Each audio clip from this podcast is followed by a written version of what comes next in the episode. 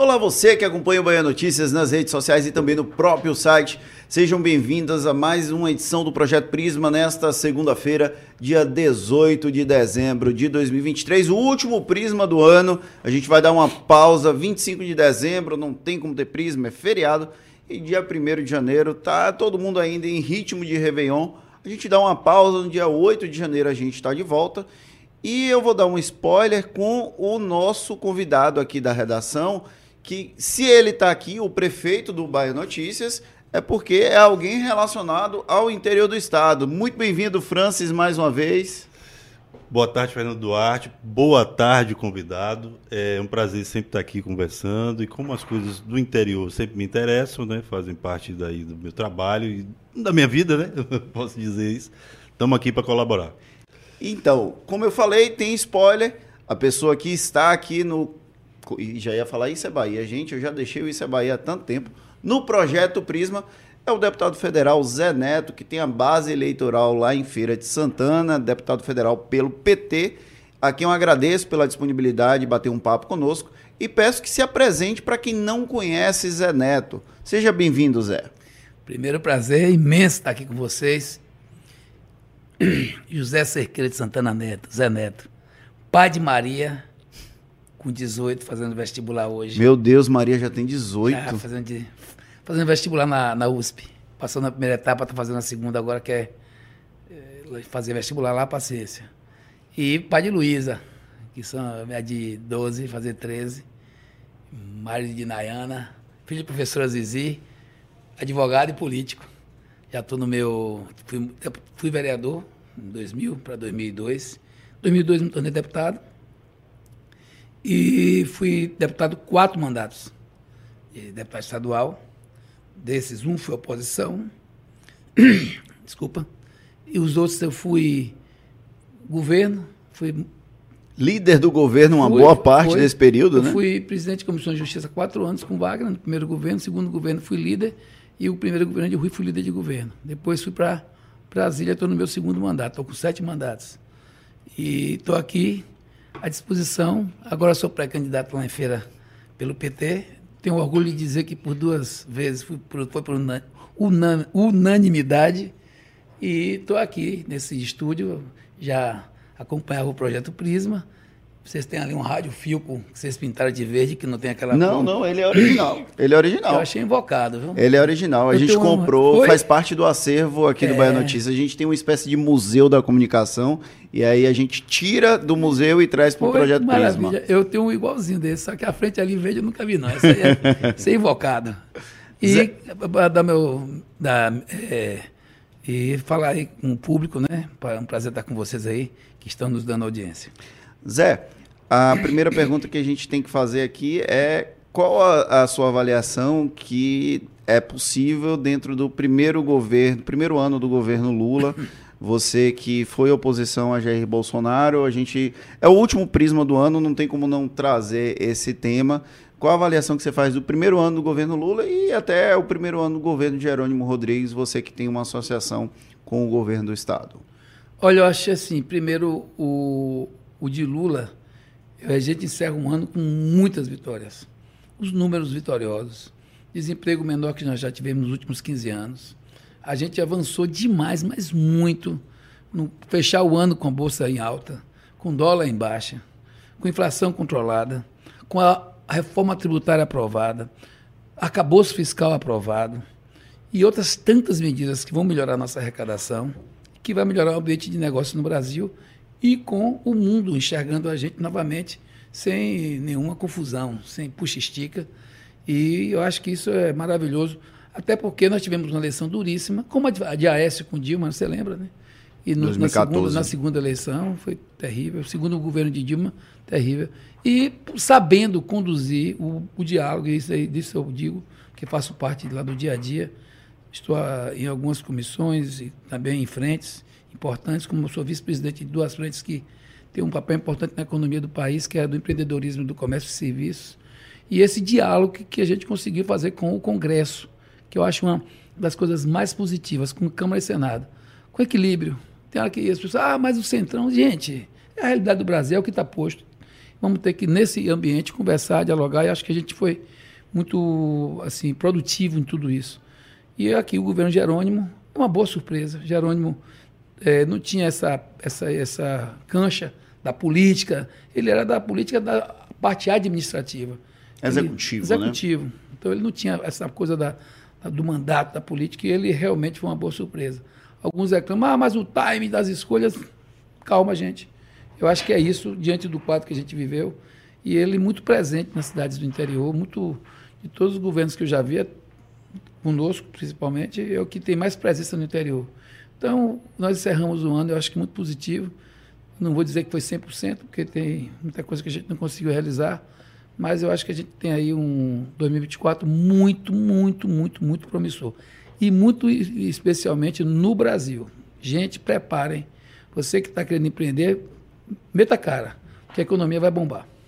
É, deputado, é o seguinte, o senhor é um pré-candidato, né? Já todo mundo sabe, vai tentar provavelmente é a sexta vez, né? Quinta, né? Sexta? Rapaz, é quinta vez. É, é quinta vez, é a quinta, vez. vez. Para valer, eu diria que é a, segunda.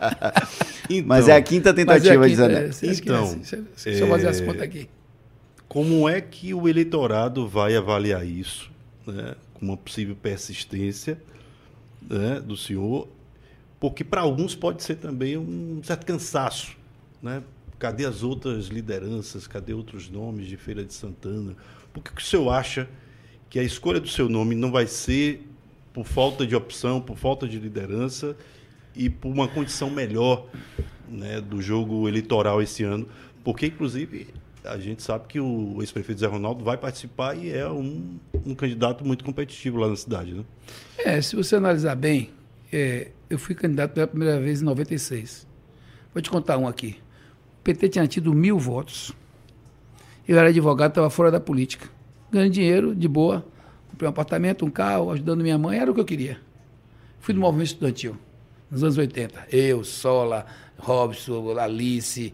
Imagina, esse povo todo. Você não é mais novo que esse povo, não, Zé? Não, eu tenho 59, mas essa turma toda aí deve estar entre 60. Robson é mais novo que eu um ano. Mas Sola é mais velho, Sola é mais velho, porque ah. quando eu chego, Sola tá no último ah, ano. Tá. A Mauri, é, Bira Coroa, Nelson Pellegrino, todo mundo era no mesmo tempo, a gente almoçava no mesmo restaurante. Mesma faixa etária. É, Rafael, Rafael Luquezzi, Vladson, essa turma toda hoje também está dentro das, dos mecanismos de poder. E o que acontece? Eu vou botando na cabeça, eu falei, ó, vou voltar a fazer política. Porque eu estava na minha, na minha convicção interior que eu não, não ia ser feliz só ganhando dinheiro sendo advogado. Adoro advogar, se, se der errado alguma coisa aqui, eu voto para advogar. Ou eu, se cansar também, voto para advogar, eu ainda me sinto advogado. Só que era, todo mundo sabia que eu não ia para canto nenhum. Era para reafirmar o PT. Tivemos 10 mil votos. Hum? Bota uma cara. Todo mundo, ó. Quando foi em 2000, me elegi vereador mais votado da cidade. Em 2002, fui deputado estadual. E na Primeira época vez. o PT era quase inexistente Esqueça. em Feira fui, de Santana. Fui o né? primeiro, primeiro vereador do PT eleito. E aí meti a cara. Fui o primeiro deputado estadual de esquerda eleito na região. Quando chegou em 2004, era natural que fosse candidato, mas sem acúmulo. Wagner ainda era ministro do Trabalho, ministro da Previdência, né? Do Trabalho e Previdência. Foi, trabalho. E, e, que era junto. E não tínhamos acúmulo. Lula estava no segundo ano de governo, ainda engrenando as coisas, e a gente tomou um cacete. Sem a onda vermelha ainda? Só, sem a onda vermelha e com, e, e com esse Paulo Souto, junto com o velho ACM. É, o velho ACM e Ronaldo era o, o, o, prefeito de lá. E ainda tinha as políticas públicas que a gente levava, tipo Luz para Todos, que ficava na mão dele. Era natural, tomamos cacete. Em 2008, eu tinha um acúmulo bom, mas Deus foi até bom. Teve aquela confusão com o Sérgio Carneiro. Você deve ter lembrado daquela Puxa, estica. Eu perdi a convenção por poucos votos, mas não vou entrar nisso, acabou. Fui, seu, fui o deputado mais votado do PT. Aí quando chega em 2012, o deputado mais votado, líder do governo, e aí?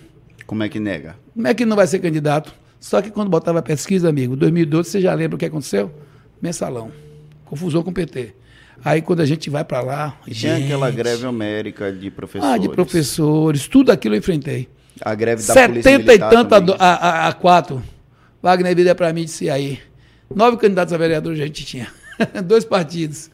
Aí, ó, meu amigo, tá pro bem, tá pro mal, tá pro bom, tá pro ruim, tá pra dificuldade, tá pra alegria, é PT. Bora. enfrentei a eleição duríssima. Nunca vi tanto. Hoje não tem fake, aquela foi a pior de todas. Minha filha pequena. Foi contra Tarcísio? Foi contra. Não, foi contra ele próprio. Já foi José Ronaldo. Rapaz, eu sofri. Mas sofri porque tinha os fakes e tinha um momento do PT. Dificílimo aquele Sim. momento. Quando a gente pensou que estava tudo ruim, não foi? Não, já 2016 vai melhorar. 2016, novamente, fui mais votado em 2014 do PT. Com tudo aquilo, eu fui mais votado no PT.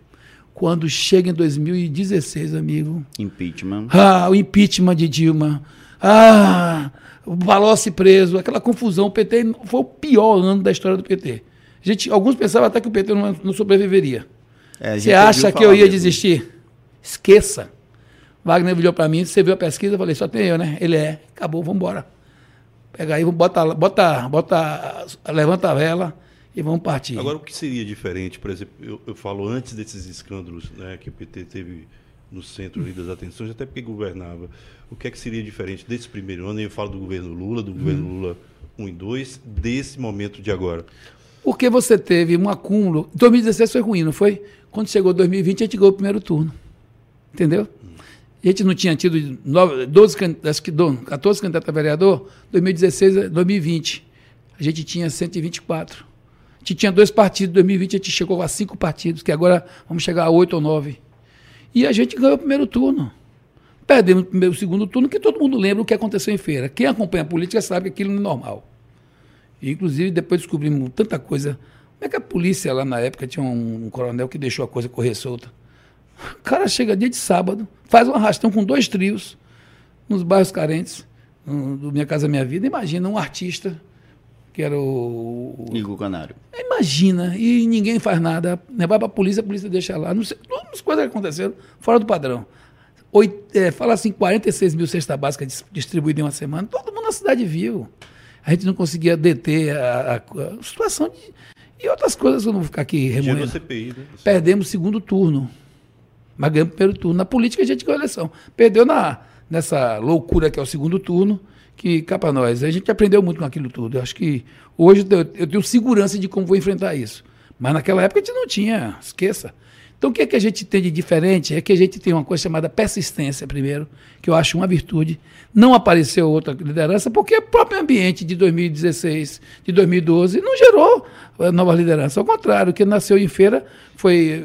A gente elegeu dois vereadores, estão muito bem os dois lá, que é o Silvio e o Ivan Berg. Nos aproximamos de outros vereadores. Na época mesmo, de 2020, só tinha um vereador que era Nery. Hoje a gente já tem cinco vereadores do nosso lado. Agora tem uma então, tá liderança tudo. recente aí que é o Jonatas Monteiro, né? não, o Jonatas já, não, ele já vinha já acumulando. Ele na última eleição foi mais votado é, da história, né? É, ele já vinha acumulando. Já vinha acumulando porque ele foi candidato a prefeito, depois ele foi candidato a vereador. O senhor tá, conversa com conversa ele? Com ele conversa com o pessoal, tem uma ótima relação com eles.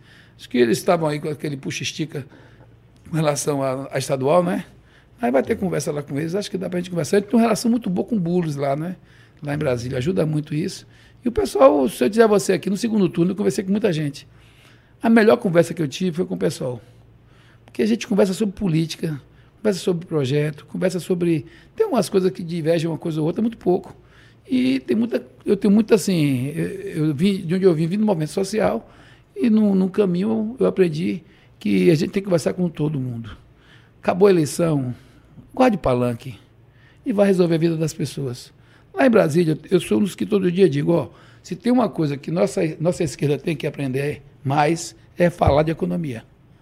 Porque a economia é que está, eu diria você... É um divisor de águas é um, votos. Gente, você quer ver uma coisa? Vou lhe dizer aqui.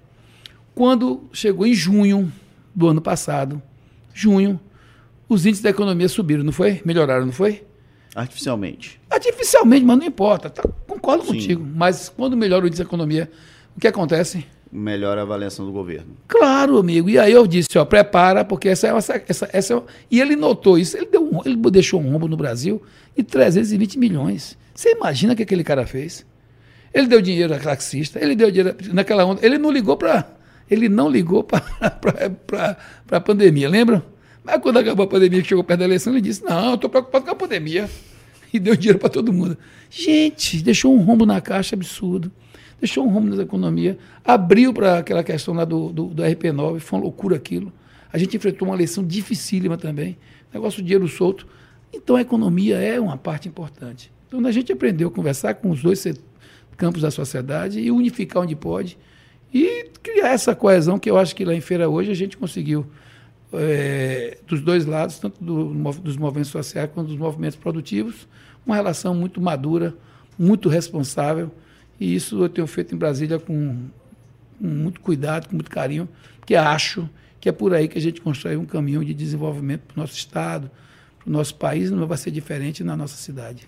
O senhor foi liderança do governo aqui, primeiro o governo Wagner, depois o governo Rui Costa, quase oito anos, mais de oito anos você oito ficou na liderança. E aí vai para Brasília, onde era um novato. É uma figura que estava chegando lá em 2019 e chega na oposição em um cenário de quase que terra arrasada da oposição naquele primeiro momento. Qual a é, o que você levou de legado, de aprendizado desse período que o senhor estava na frente da liderança do governo aqui na Bahia, para lá, para Brasília, para tentar dialogar, tanto naquele período enquanto oposição e agora como governo, porque ah, o rolo compressor que a gente costuma falar do governador é bem diferente da possibilidade de rolo compressor na Câmara dos Deputados e no Senado Federal. Como foi essa transição, Zé? Eu já conheci o que era rolo compressor. Brincadeira. Mas é porque você também aprende acúmulo de, de uma coisa na política que você vai ver, só, só sente quem vive. Porque chega um tempo que você quer resultado das coisas, sabe? E aí esse resultado só aparece quando você tem proposição. Eu acho que eu cheguei lá com um deputado velho, porque oito anos numa liderança de governo, num estado que a gente venceu todas as eleições do primeiro turno, você imagina? E que tinha uma, uma, uma necessidade de manter essa conexão, que não era pequena, com 11 partidos. E que tinha, tinha um trator na Assembleia Legislativa. É, é e que tinha que Ainda todo, tem, né? é, e que tinha que todo o tempo também conversar com Marcelo Nilo, conversar com a turma, conversar com o coronel, que eu peguei um período também que foi coronel. Então, eu acho que foi um momento, assim, aqueles momentos que você amadurece a, a, a bíceps. Marcelo Nilo. Fóceps. É, a fóceps que diz. Fóceps. Aí você. É, é, você. Tem Marcelo Nilo dizia, Wagner também brincava comigo, isso aí, os caras aí para reunião.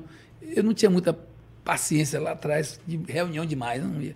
Mas aprendi a sentar e ouvir muito, ouvir muito. E eu gosto também de falar, mas eu aprendi muito a ouvir. E tinha dias que Marcelo dizia assim: esse cara fez uma transfusão de sangue. Não é possível que, que os caras iam xingar, é, aquela confusão toda, aquele puxa, aí, puxa estica de lado, puxa do outro. E eu, calma, a gente quer aqui o resultado. O resultado que a gente precisa para levar para a população. Não adianta estar aqui nesse bate-boca que não vai resolver.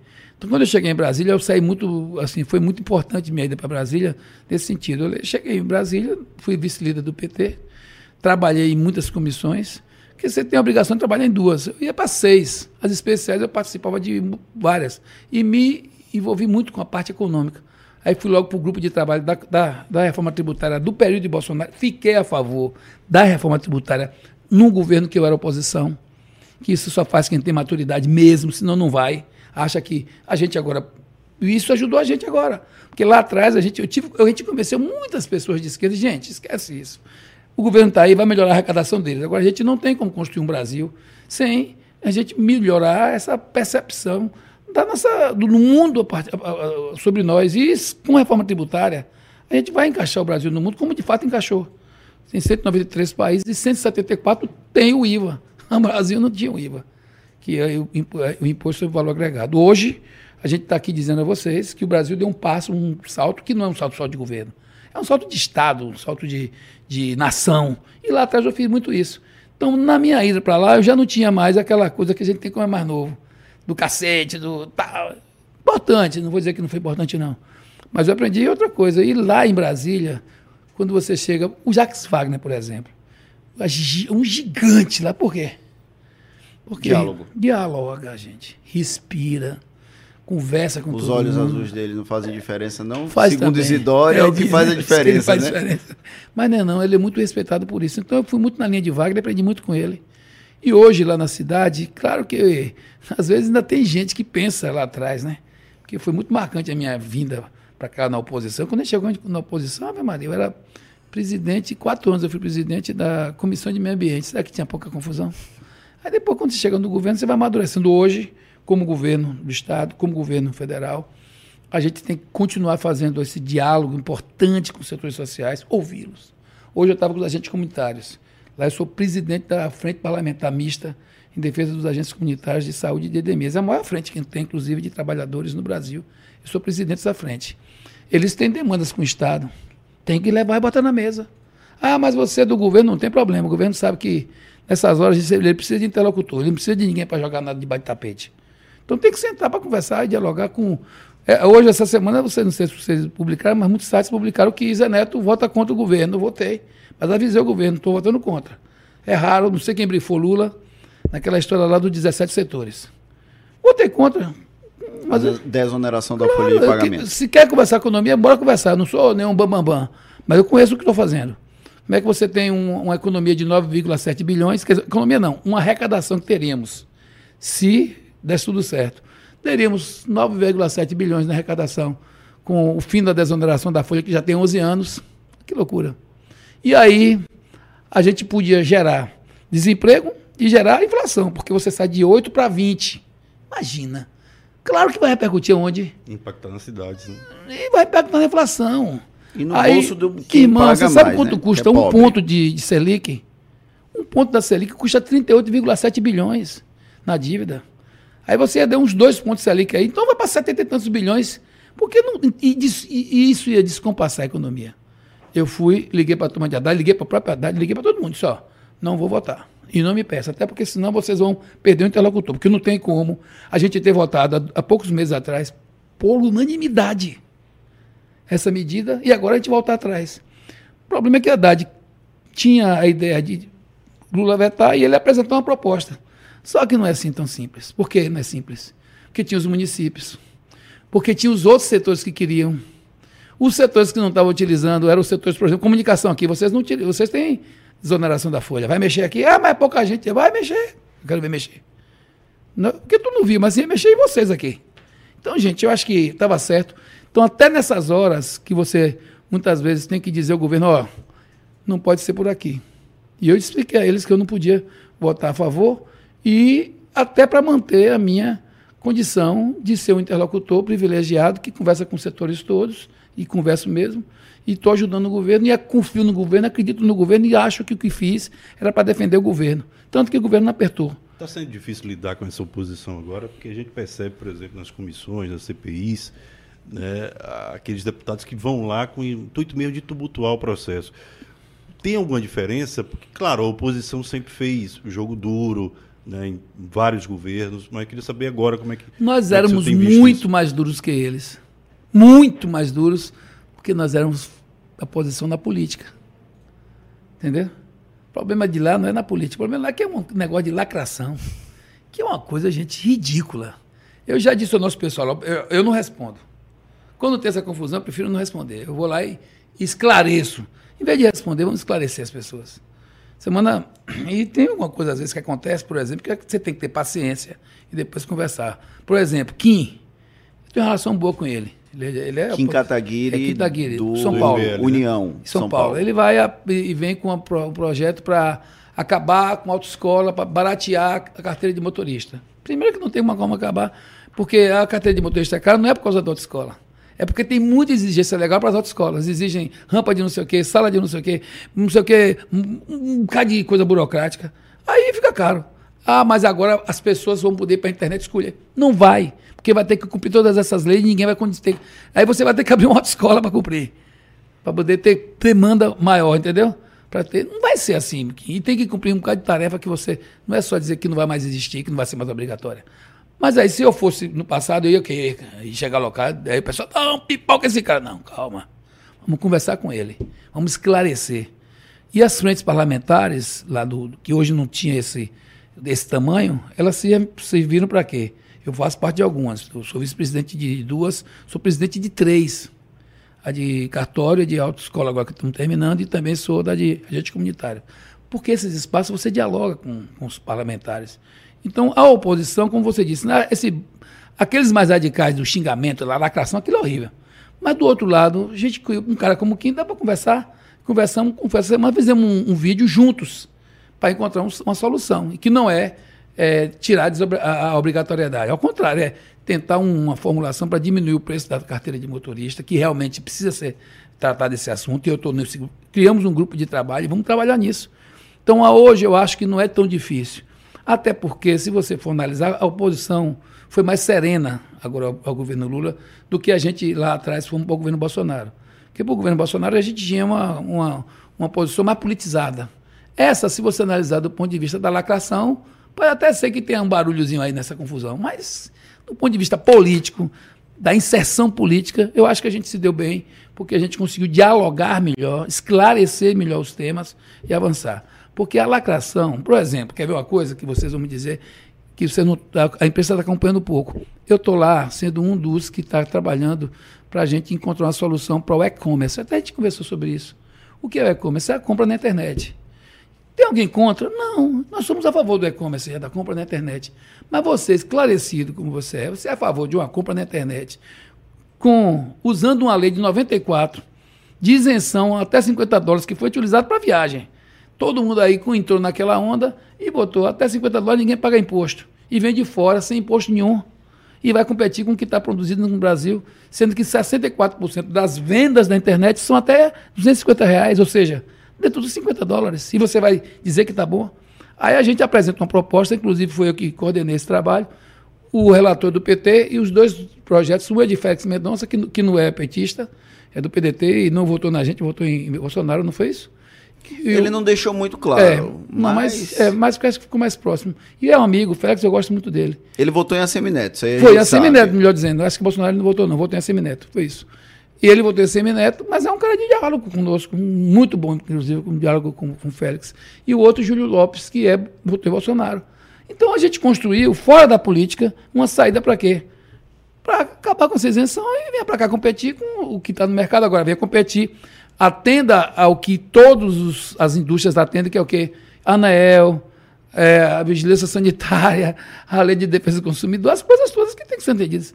O que acontece? Aí aquela turma da lacração, para fazer lacração, o PT está criando imposto. Mentira, não era nem o PT, era o pessoal mais conservador até, que foi o que estava mais incomodado com isso, e trouxe para a gente, trouxe lá para as frentes que eu faço parte, esse problema nós estamos cuidando. Aí essa turma entra na lacração e você acha que a gente perdeu quanto esse ano? Vai 35 bilhões de perda. Porque, gente, pasmem, 72% de tudo que é vendido na internet vem de fora. E vem sem controle de qualidade a maioria das coisas. E com isenção até 50 dólares, 64% de todas essas vendas vêm sem, com isenção. Então, como é que a gente vai enfrentar isso? Eles não têm debate político. Aí eles vão para aquela lacração, para poder fazer notícia para as redes sociais. Então, é essa fase que você chama de complicado, que aí eu acho mesmo, mas do ponto de vista do resultado que a gente conseguiu esse ano, tendo entrado no Congresso, na Câmara, por exemplo, apenas com 126 deputados, dos 513, e a gente encerra o ano votando tudo que era importante para o Brasil, eu acho que a gente teve uma vitória que Deus nos dê luz, serenidade, discernimento para a gente continuar com esse nível de diálogo com o parlamento. A gente tem aqui, Zé, umas manchetes relacionadas ao nosso convidado, e aí eu vou trazer esse assunto, porque Francis já deu um spoiler, mas aí a gente já traz ele para matar. Eu peço ajuda do Paulo Vitor Nadal para colocar a primeira manchete no ar. Você até já citou ampassando essa situação, que é em busca de vitória em Feira de Santana. Zé Neto indica que seu arco de apoio pode ser maior que o de 2020. Dá para ampliar. A matéria foi do dia, eu acho que 12 de dezembro, né? Foi tem pouquíssimo tempo que você conversou com o Maurício Leiro. E aí eu queria saber como é que está essa situação de diálogo. O, a, ele deu aqui, enquanto ele passou o celular para mostrar uma foto, que eu já ia perguntar na sequência. É, ele acabou de ter uma reunião com os irmãos Lúcio e Gedel Vieira Lima. E o MDB é quem governa a cidade, a Princesinha do Sertão, com Colbert Martins. Como é que está esse diálogo para eventualmente ampliar o arco de alianças, inclusive tratando até do MDB? Quem está coordenando, na verdade, é o governador Jerônimo, que é muito bom essa cumplicidade dele com o interior. As pessoas falam muito, ah, mas está demorando. Não, tá não. É isso mesmo. Tudo certo. E lá a gente tem tido uma, dele um feedback extraordinário. O Feira está com com o centro de convenções sendo construído, que era uma coisa que estava há anos lá, ele resolveu. Muito importante para uma cidade com a localização geográfica de feira, um centro de convenções, vocês vão ver, vai bombar a cidade. E a cidade precisava de um espaço de eventos. Pouco tempo a gente não tinha um lugar para fazer o Canta Bahia, com 75 mil pessoas em dois dias. Quase que a gente não tinha, que não tinha espaço. Fizemos uma cavalgada, e foi até aqui com emenda do nosso mandato lá, apoio do governo. 35 mil pessoas num espaço de evento. Imagina, então, está lá fazendo centro de convenções, vai dobrar o fornecimento de água da cidade. Feira recebeu agora 2.185 casas do Minha Casa Minha Vida. Está com 160 milhões de investimento em, escolas. A maior escola da Bahia foi entregue agora em feira, foi entregue mais 16 quadras cobertas nas escolas, mais quatro escolas de, de tempo integral novas na, na, no nosso, na nossa cidade. Então, tá, tem, podia ficar aqui meia hora falando. Então, Jerônimo próximo, é muito bom. E a gente está conseguindo. Ele morou em feira, né? Morou Foi muitos anos. Depois o Jerônimo, rapaz, do tempo que a gente era do movimento social. Eu gosto Jerônimo do movimento estudantil. Lá atrás, na UFBA, imagina. A gente foi dos anos 80, ele também foi dos anos 80. E o que acontece é o seguinte: a gente tinha, como eu disse você lá atrás, nosso, nossa, nossa, nosso grosário foi o seguinte: a gente ganhou, a gente teve, saiu de 10 mil votos lá atrás, em 96, para ter 140 no segundo turno, com cinco partidos. Hoje eu lhe digo que nós já temos algo em torno de uns 7, 8 partidos. E não é só, não é só ter os partidos, é ter força para reunir força e ter o apoio do governo federal, apoio do, do, do, do Jerônimo, apoio de Lula, e juntar forças para a gente fazer um projeto na cidade pujante, com capacidade mesmo de ouvir a cidade, de conectar com jovens, com evangélicos, com católicos, com bandistas, com mulheres, com os movimentos sociais, com o movimento empresarial, que, aliás, no aniversário de feira, vocês até noticiaram aqui também, a gente levou lá 160 empresários da cidade para participar em Brasília do aniversário da cidade. Levamos a Câmara de Vereadores que conseguiu levar 18 vereadores dos 21. Levamos para lá juntos, todo mundo junto, combinando as coisas. Até o prefeito foi também. Fomos todo mundo para lá mostrar que a gente tinha condição de reunir a cidade. Levamos 60 representantes do movimento social. Então, acho que essa conexão, junto com os partidos e junto com a política, vai dar, para mim, no meu ponto de vista, muito mais pujança do que a gente tinha nas outras eleições, principalmente a que a gente chegou no primeiro turno com vitória e perdeu no segundo turno. Esse acúmulo, eu acho que é não é, reeditar o que acertou, corrigir o que errou e ampliar o leque de, de, de partidos e de apoios. Hoje a conversa com, com, com o Gedel e com o Lúcio foi muito importante e eu sou desses que digo sempre publicamente isso. O PMDB foi muitíssimo importante para a vitória de Jerônimo e para a vitória do nosso projeto na Bahia.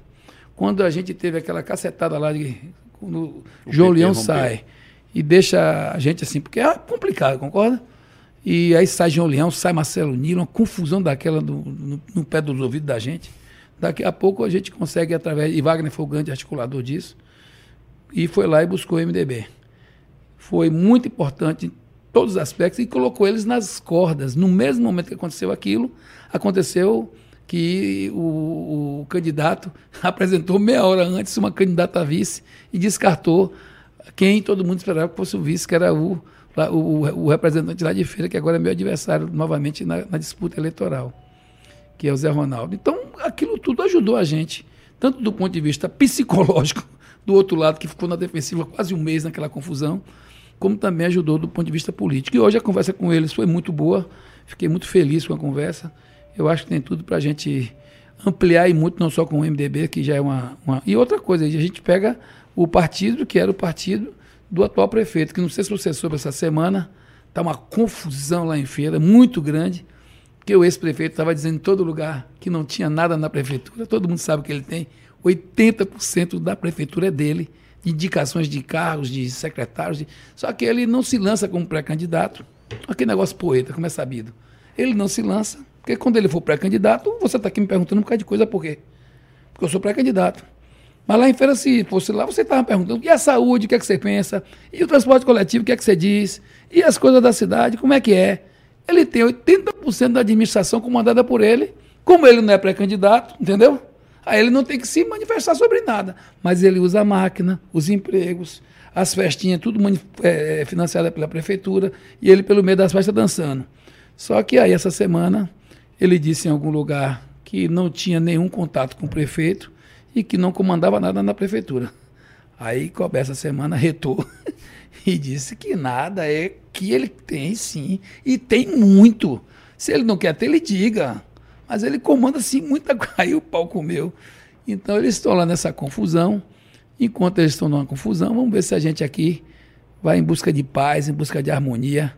Eu não vou. A nossa campanha é não xingar ninguém, não precisamos xingar ninguém. Deixa eles lá se acertarem a vida deles. Deputado, na, apresentar um projeto bacana para a cidade. Na última eleição para governo, é, Jerônimo quase ganha no primeiro turno. A gente também teve um fenômeno né, que a gente é, reparou que foi nas grandes cidades a candidatura do ACM Neto ela cresceu bastante. Né? Há uma mudança do perfil do eleitorado nessas grandes cidades, porque antigamente eram cidades menores que davam é, esse tipo de apoio para os candidatos mais conservadores. Agora está mudando um pouco para cidades maiores, como Feira de Santana e Vitória da Conquista, por exemplo. Como é que isso vai fazer para poder chegar nesse eleitorado e é, também avançar nessa bolha, vamos dizer assim? Você sabe que a gente melhorou muito, muito, e recuperou muito espaço na classe média, que historicamente lá atrás, Fernando, era onde a gente tinha voto voto de opinião, né? Sim. A gente perdeu muito ao longo dos anos esse voto, principalmente naqueles períodos de 2012, 2016. E lá para cá a gente recuperou muito. Hoje lá em feira, eu... Começa vocês... em 2014, mais efetivamente, né? E aí acelera. É, mas hoje, as qualitativas que a gente faz, eu lhe digo isso com tranquilidade, as qualitativas elas estão mostrando que nós temos é, melhorado muito. Nós estamos preocupados é com o setor conservador.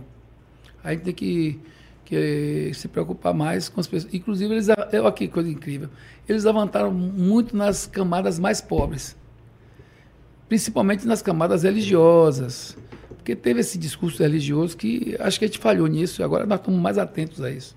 Inclusive, a própria fala de Lula é. sobre as eleições de 2024 claro, foi em focar em ter uma, um diálogo maior com os evangélicos. Claro, vem cá, quem é que mais fez pelos pobres nesse período todo de país? Na história do país, ninguém fez mais pelos pobres do que nós. E onde tem muito evangélico, onde tem muito pobre, evangélico. E a gente não consegue conversar principalmente com as mulheres, que somos nós que mais defendemos os direitos das mulheres. Então tem alguma coisa que não está conectada. Como é que nós, digo nós, eu, Jerônimo, Lula, todos, a gente tem... A esquerda como a um todo. A esquerda como um todo perdeu muito espaço onde, no setor evangélico, principalmente nas mulheres, que são as mais sacrificadas, meu Deus. As mulheres mais pobres, né? E que são as, as, as, que mais sofrem com conservadorismo, com, enfim, não vou entrar em detalhes, mas a gente está precisando, isso tudo, nós estamos conectados nas dificuldades que vamos ter que, que resolver. E você está correto, nas grandes cidades a gente perdeu a maioria. Agora, uma coisa que eu disse lá atrás e tenho dito, é que a gente precisa melhorar nossa artilharia de pequenas ações. Nós fizemos muitas médias e grandes ações no Estado. Lá em Feira, por exemplo, estamos fazendo muita coisa média, Agora que nós estamos melhorando ação nas menores, principalmente com a emenda parlamentar, que a gente conseguiu resolver um bocado de coisa pequena. Porque, na verdade, ó, uma senhora me disse outro dia uma coisa que eu fiquei assim pensando. Ela me disse, eu votei muito em vocês, agora estou votando no, no, outro lá. Eu falei, por quê? Você não estava tão feliz com o metrô, mas eu não pego o metrô todo dia. Aqui, ó, cabeça dela, né? E lá na minha, no meu bairro, ele fez uma escada lá e botou até, até com o irmão de, de inox. Você imagina, Zé Neto? Corrimão de inox eles botaram lá. Quer dizer, todo dia eu subo minha escadinha ali com meu corrimão de inox. Entendeu o que eu estou dizendo? Então, é um direito básico, inclusive, claro, dela. Claro, a gente tem que aprender essas coisas mais. A gente já sabe, agora tem que aprender mais. Cuidar dessas coisas menores do dia a dia, dialogar cada dia mais com esses setores e entender o que se deu. Esse processo do conservadorismo foi do mundo, né? E no campo evangélico a gente sofreu mais. Porque eles foram para cima. Onde é que, gente, onde é que o ex-presidente era evangélico, gente? Nunca foi. Mas ele criou uma performance, né? Uma aura. Uma narrativa, que é o negócio da política, que eu falei agora há pouco, quem estava em off, falando sobre essa questão da, da inteligência artificial e as narrativas voltadas para a, a, os algoritmos que são eles que vão dar de uma forma ou de outra. E foi assim que aconteceu nas últimas duas eleições deles. Eles trabalharam muito com isso e mandando as informações até o tempo que a pessoa quer para assimilar um vídeo, eles mandam de forma já embrulho pronto, por causa da inteligência artificial do algoritmo. Então aquele ali não gosta de vídeo, aquele ali gosta, aquele ali gosta de card, aquele ali gosta de imagem assim assado, aquele ali não gosta de. E eles vão criando, a partir da inteligência artificial, o perfil do que eles vão trabalhar. E claro, chegou num setor mais conservador, mais empobrecido, com menos, com, talvez com menos condição de inserir um processo de, de, diria você, de politização, e eles foram nesse processo da despolitização, fazendo uma, um estrondo, como fizeram lá atrás. Então a gente está, hoje, é como Lula colocou, nós estamos cientes do que aconteceu. E o Via Minha Casa Minha Vida é para quem? O Luz para Todos é para quem? O SAMU é para quem? O SUS foi ampliado nos nossos governos muito, foi para quem? E a gente não conseguiu traduzir isso em, em um contato, em um relacionamento político mais, mais, mais, mais íntegro. Então, cabe a gente. Essa eleição é uma eleição muito, que, muito, muito assim, de, de saber se a gente conseguir avançar ou não, mas eu concordo plenamente com você. Nós temos que encontrar uma linguagem, nós temos que botar o pé no chão, cair dentro do terreiro, ir para dentro das favelas, ir para dentro dos. ir conversar com as pessoas, ir para dentro das igrejas, dialogar, não precisa impor nada a ninguém, mas mostrar que existe um outro sentimento que não é o que pregam sobre nós. Zé, é o seu perfil sempre foi um perfil relativamente moderado, inclusive nas falas é, nas formas como lidava com a oposição aqui na, na Bahia durante a liderança do governo. Eu acompanhei bem de perto, porque eu cheguei a ser setorista da, da Assembleia durante um, um tempo. Aqui nas costas, né? Não cheguei tanto, não. Chegou aqui, ó. E aí é, eu pergunto uma, uma coisa que muita gente eu acho que deve se questionar. Porque você republicou uma foto com os irmãos Lúcio e Gedel Vieira Lima, que foram envolvidos, quer queira, quer não, num escândalo há algum tempo. O Gedel cumpre pena em liberdade atualmente. Não, é, não, não acontece um certo constrangimento de estar associado a uma família que tem uma relativa importância na história da Bahia, isso é inegável, mas que foi envolvida no escândalo e que acaba posando novamente como uma fi figuras relevantes do processo político da Bahia e levados por figuras como você, como o próprio Jerônimo, que também teve o apoio do MDB nas eleições de 2022, não, não existe algum tipo de constrangimento ou preocupação até com a sua própria história nesse processo? Ele, na verdade, se você analisar, é, Gedel foi, pagou o preço que tinha que pagar, não foi assim? Respondendo à justiça, não foi assim? Foi.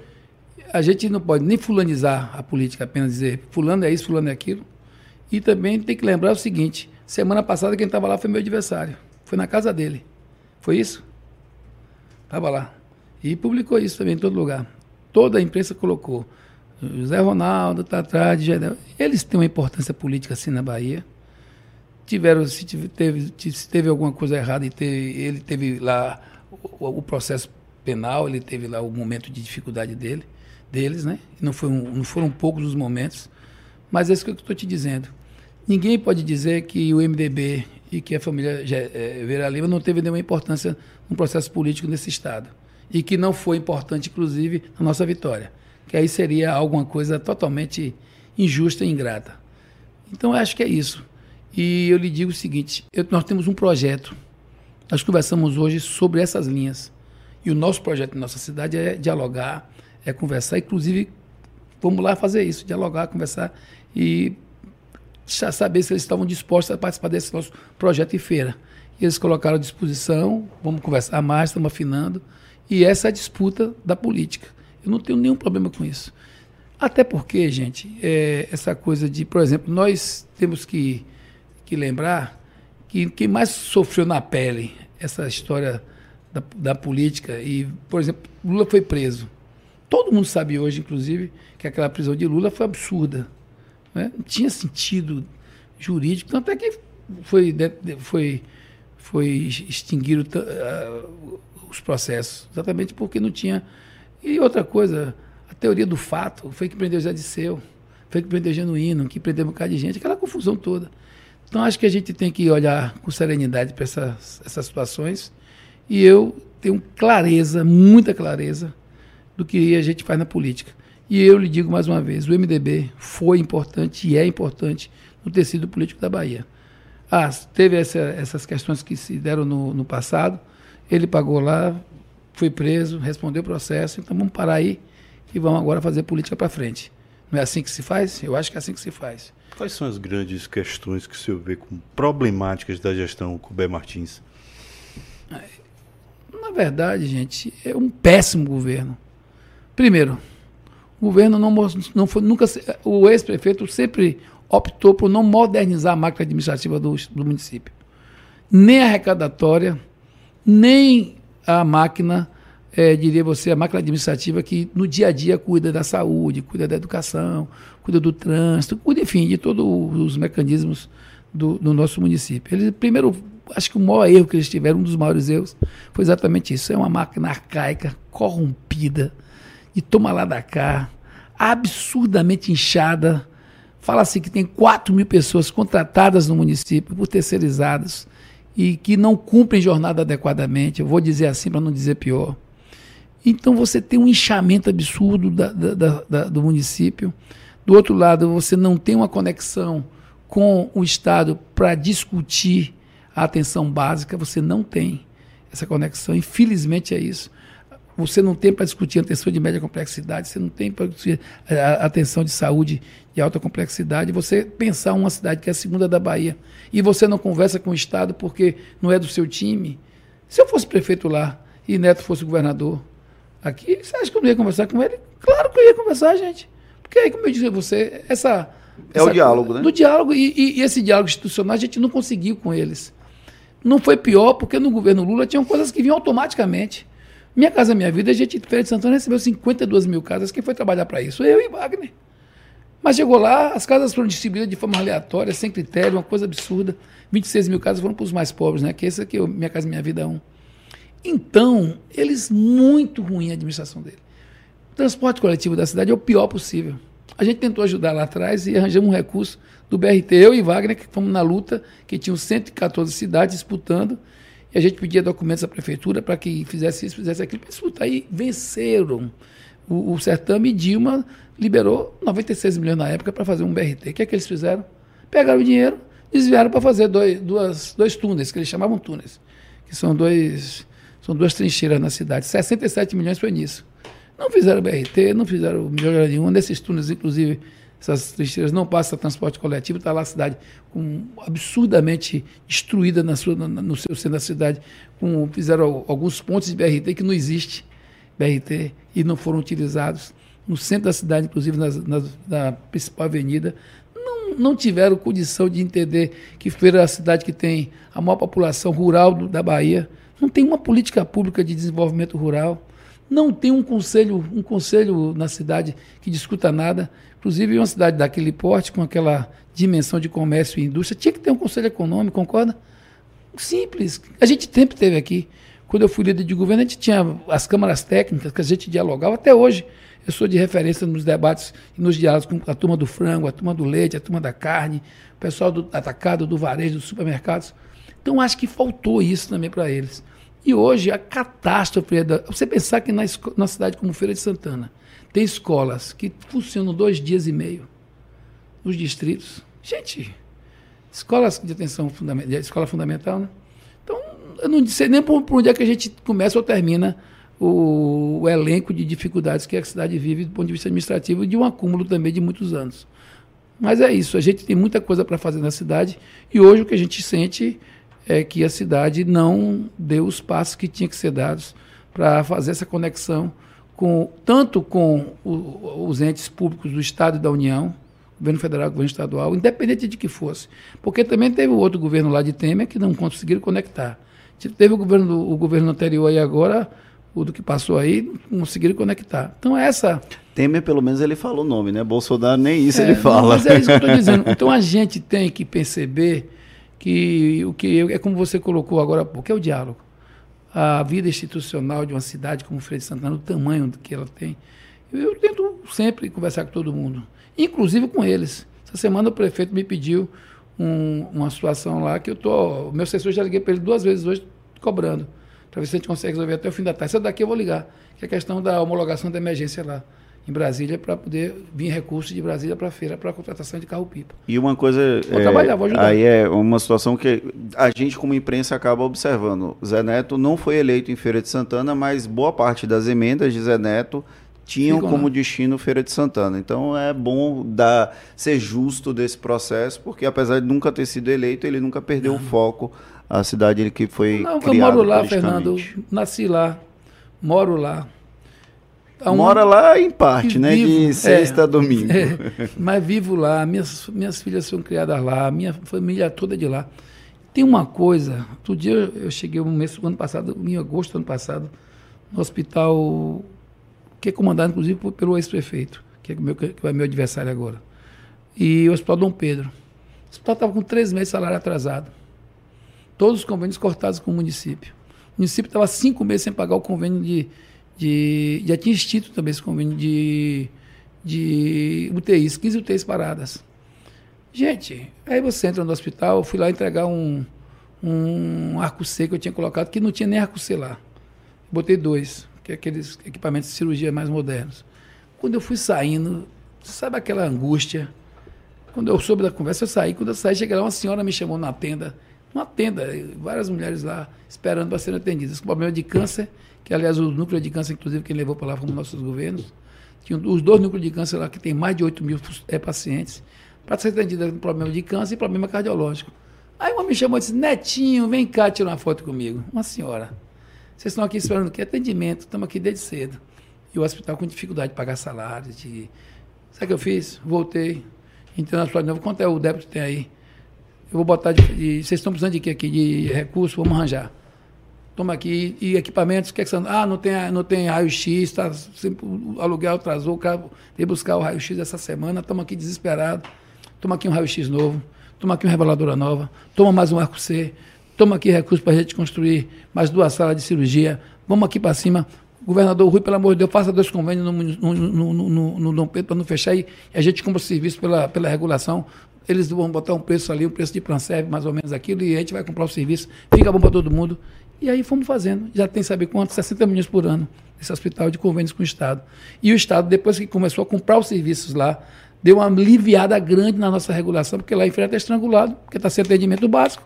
Aí virou um exército de pessoas com diabetes, com, com problemas cardíacos, com problemas respiratórios, com tudo, porque não tem atendimento básico. Então, um caos na saúde, um caos, um caus, um caos, com quatro meses de atraso de salário e muitos Uma postos. região metropolitana que nunca Imagina. saiu do papel, né? Então, se eu fosse olhar, Fernando... Foi você que era, você era líder do foi, governo? Não saiu aprovado, do papel, foi aprovado. Foi aprovado, é mas não existe, né, de fato. Existe. Projeto de Colbert, né, inclusive. Não, é, não foi dele não, foi outro projeto. A gente fez um projeto novo. Na verdade, é porque, gente, é porque vendem, é o que é a narrativa, vendem que tem a região metropolitana, não tem uma, nenhuma foi regulamentada para ter um escritório. A gente, quando foi fazer, Neto criou um aqui, lembra? Que ia fazer um aqui que não aceitava que fosse em Salvador, pensando que ia ser tudo loucura. A entidade metropolitana é, de, Salvador de, Salvador não existe. Não existe, que ele não aceitou também. Isso. Porque ele era o, o, prefeito. Então eles falam isso lá em feira, mas aqui eles não aceitaram. Quando ia fazer um escritório tipo Condé, para ser da região metropolitana.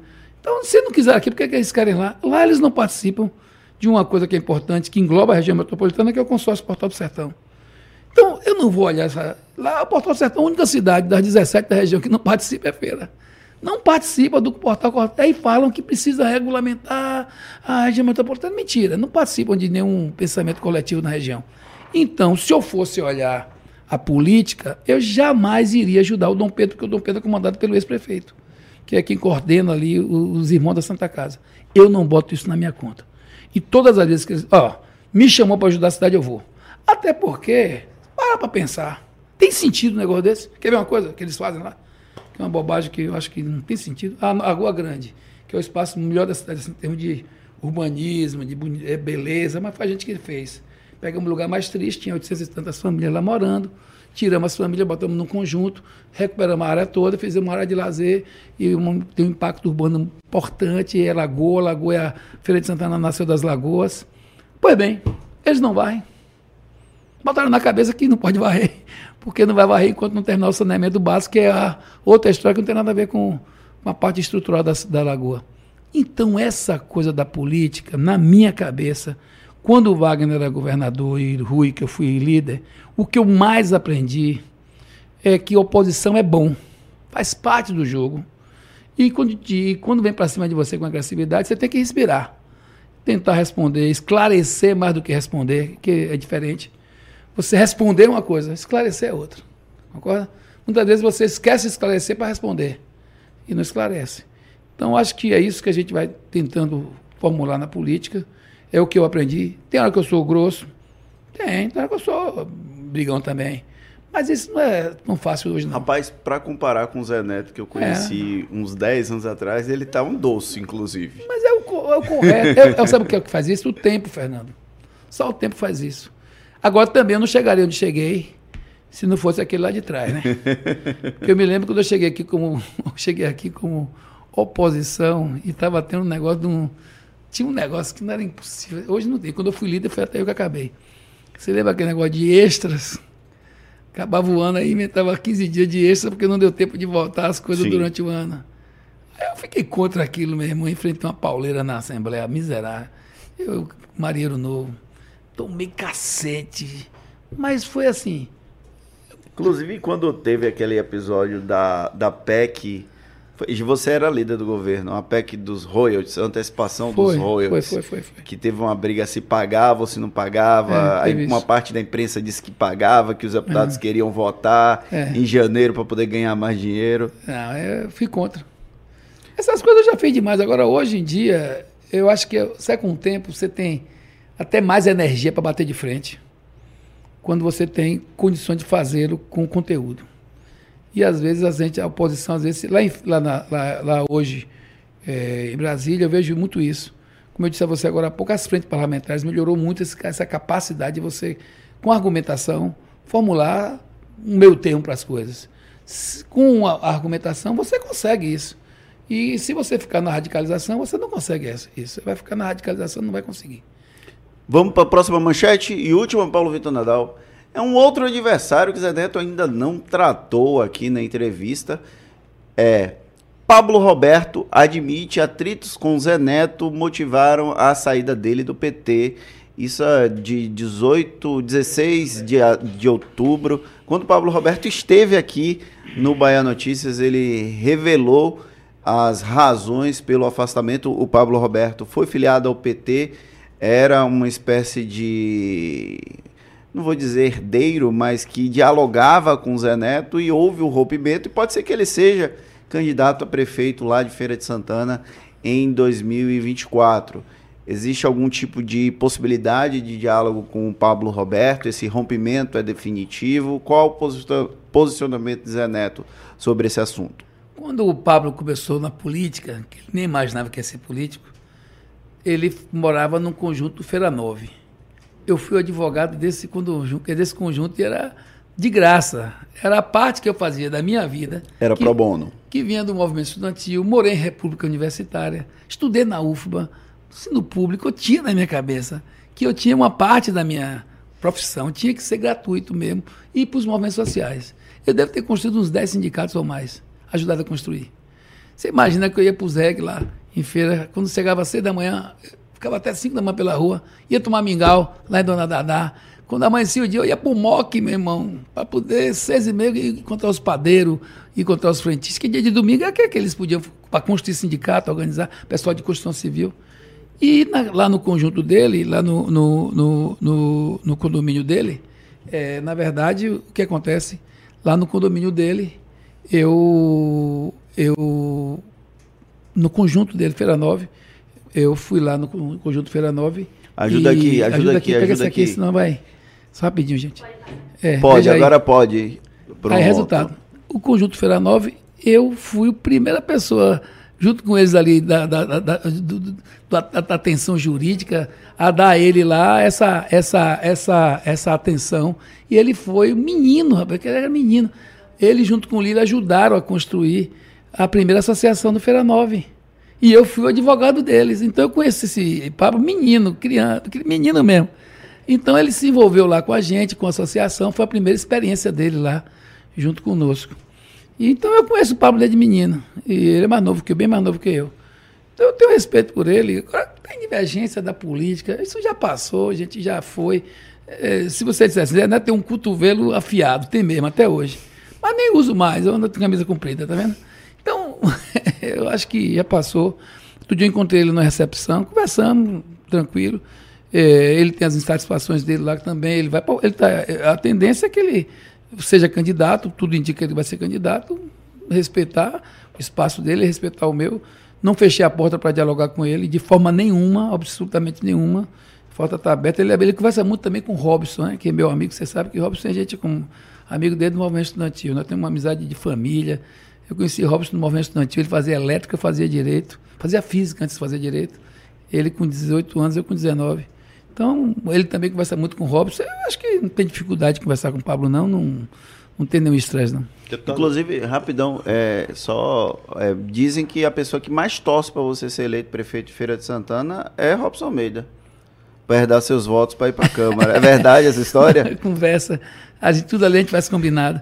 Inclusive, quando eu, eu fui algumas vezes mais votado do PT, como estadual. Aí sempre ah, você vai ser federal. Eu ficava. Quando eu decidi, e junto com ele, a gente conversando, e ser candidato a Estado, porque a gente faz parte da mesma corrente, foi tudo combinado, harmonizado e tal. E deu tudo certo. Ele tem filhos pequenos, e ele estava como federal. Tinha a eleição de, de Afonso, que não era fácil naquele, naquele momento, depois foi tranquilo até. Mas a gente fez as avaliações e viu que, para nossa corrente, o interessante era aquele formato, como saiu de fato e deu tudo certo. Robson, meu irmão, acho que tudo que a gente fizer está combinado, não tem. Sopraram aqui que Elisângela também torce pela sua eleição. Ah, sim, é minha primeira suplente. Aí torce mesmo. aí torce, aí torce. Vai ter minha Robson aqui em Salvador mesmo, candidato a prefeito? Você está acompanhando as discussões em Salvador? Oh, passa por uma negociação envolvendo acha, feira e conquista? Você não acha que eu já tenho muito problema para cuidar, muita discussão para acompanhar.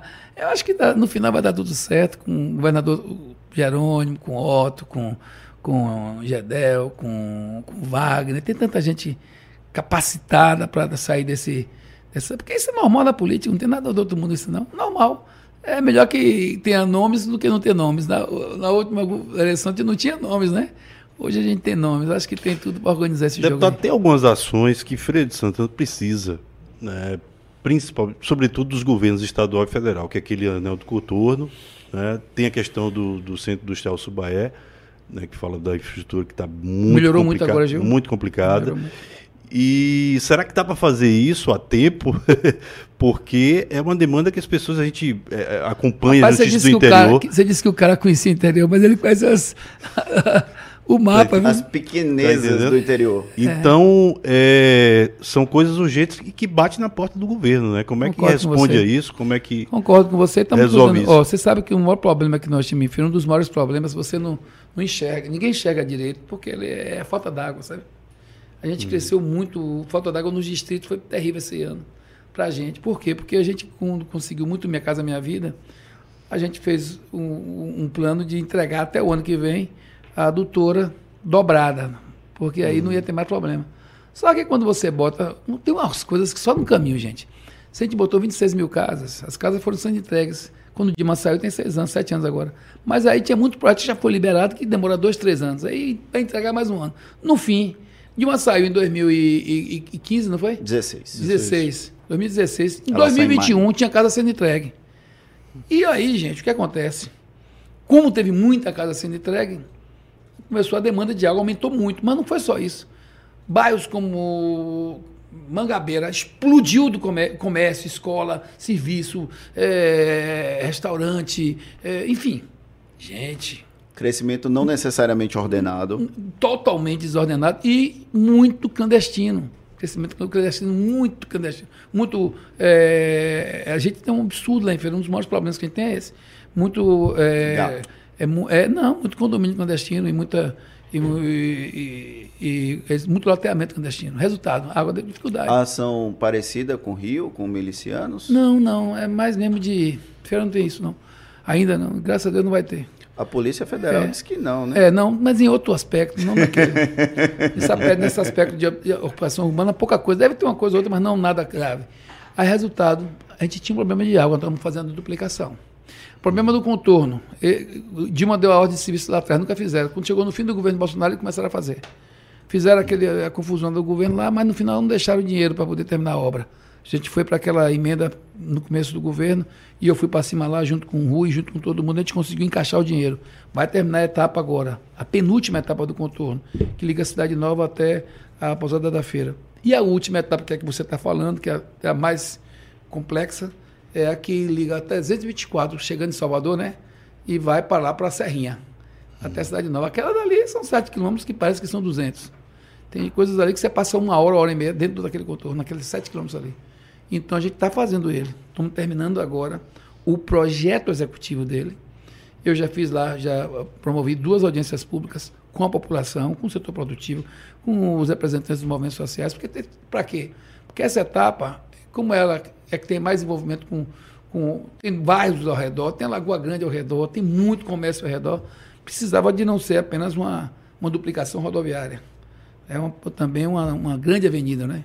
Então, está sendo trabalhado esse aspecto e a gente espera que agora, em março, o projeto executivo fique pronto para licitar, o mais tardar em abril, maio, para as obras começarem aí no máximo maio, junho. Então, é isso nós estamos cuidando. Você colocou uma outra situação do centro, do centro Subaí, está sendo cuidado já, já tem várias ruas que foram recuperadas. Inclusive, a gente aproveitou lá um problema que nós tivemos lá com nós estamos duplicando lá a Feira São Gonçalo e uma das mais importantes vias do centro do estado de Suba era a gente construiu um binário nessa, nessa, nessa duplicação e fizemos quase dois quilômetros dentro do centro industrial.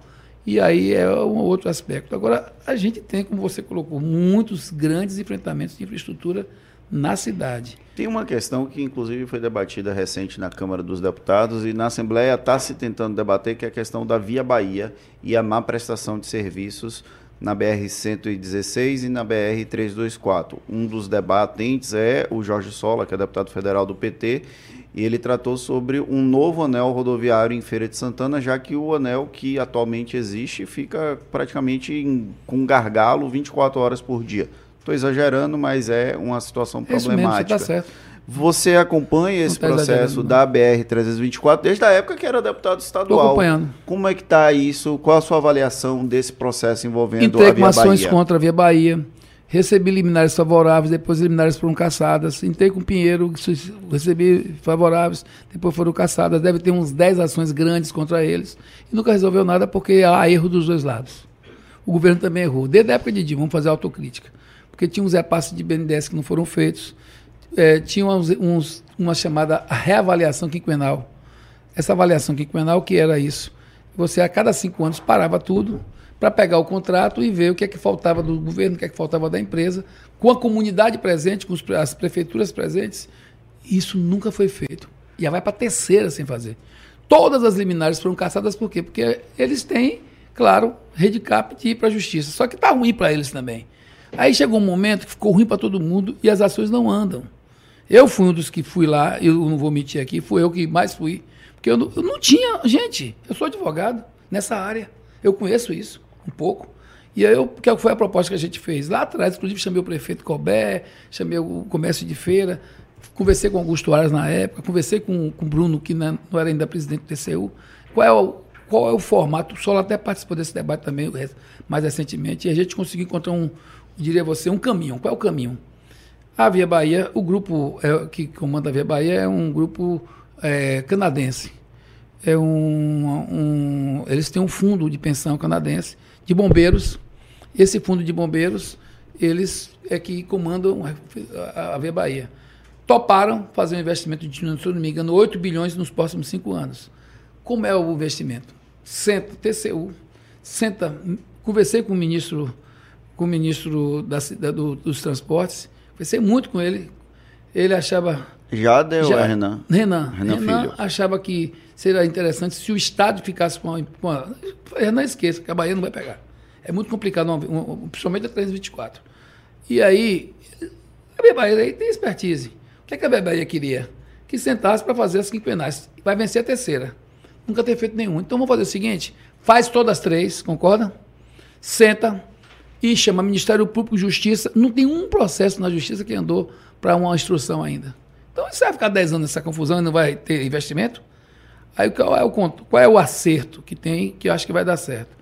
Você vai chamar a Via Bahia, vai chamar o Ministério do Transporte, TCU, Tribunal de Contas da União, vai chamar o Ministério Público Federal, que é quem comanda os interesses da população, e vai chamar também o, o, a Justiça. Com isso, vai fazer um novo, um, um, ajuste de conduta novo, com o seguinte, a seguinte formulação. A cada três meses, a Via Bahia vai ser, vai ser feito a inspeção, auditoria. auditoria, se ela cumpriu o cronograma que foi estabelecido para os cinco anos. E no primeiro ano, a cada três meses, ela vai estar tá prestando contas da, do cumprimento do cronograma. E o que é que tem nesse cronograma? Vai ter duplicação em alguns espaços, vai ter aquela, aquele segundo, a perna lá do, do, do viaduto da Nord, vai ter, está se propondo fazer esse, esse, essa, essa perimetral norte, que desde a época de, de Wagner, lá atrás com, com, com Eva Chiavô, a gente queria. E aí o que acontece? A gente está trabalhando para que aconteça esse acordo. E Rui viu a forma como estava sendo feita, correta. Se der errado em um ano, sabe o que acontece? Não tem justiça, não tem nada, o contrato está encerrado. Entendeu? Encerra automaticamente como com o TCU, certo? Ministério Público e o próprio Judiciário. E é Uma espécie de TAC. É, exatamente. Avaliando se foi cumprido o que estava estabelecido no acordo central. Então, foi tão bom esse, essa proposta vinda da Bahia e oriunda desses, desses debates todos, que foram importantes. Ah, os, os, os deputados estaduais foram para cima com gol de gás. A gente também foi várias vezes, está certo.